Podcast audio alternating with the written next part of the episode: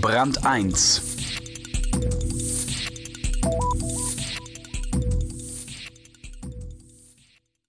Der deutsche Kinofilm ist ein schützenswertes Kulturgut und muss subventioniert werden.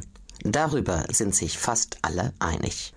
Aber wie werden die Förderer dem Anspruch an Kreativität und kommerziellem Erfolg gerecht? Seitdem es Filmförderung gibt, bewegt diese Frage die Macher. In einem Geflecht von Standort, Sender und Produzenteninteressen. Oliver vom Hofe über den Spagat der Produzenten, wenn sie an die Subventionsgelder ran wollen. Alles umsonst. Sie verteilt Millionen und die Beschenkten sind unglücklich. Willkommen bei der deutschen Filmförderung.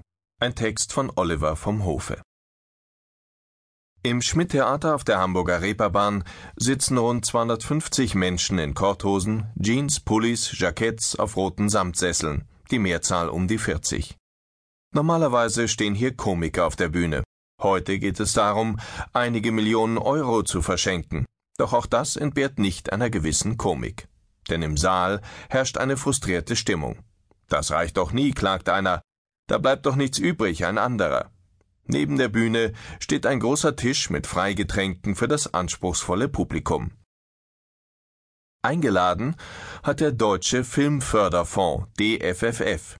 Das ist ein neues Filmsubventionsprogramm, erdacht von Bernd Neumann, Staatsminister bei der Bundeskanzlerin und Beauftragter für Kultur und Medien sowie Vertretern der Kinoindustrie. Neumanns 60 Millionen Euro Baby, wie man in der Filmbranche sagt, ist ein großzügiges Kind. Es soll in den kommenden drei Jahren jeweils 60 Millionen Euro verteilen, ohne ein Gremium, das die einzelnen Zahlungen bewilligen muss. Es ist eine automatische Förderung für fast alle Filmproduzenten.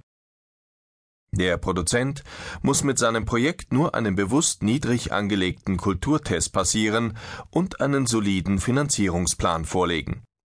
Dann wird ihm bis zu einem Viertel des Budgets geschenkt. Das Ziel des DFFF ist, den Kreativen nach der Entmündigung durch die Gremien der anderen Förderanstalten etwas unternehmerische Verantwortung zurückzugeben.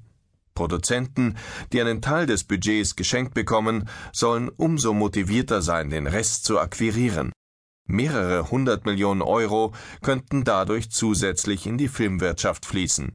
Letztlich soll ein großer Teil des Geldes bei den Produzenten hängen bleiben, sodass sie langfristig Eigenkapital bilden können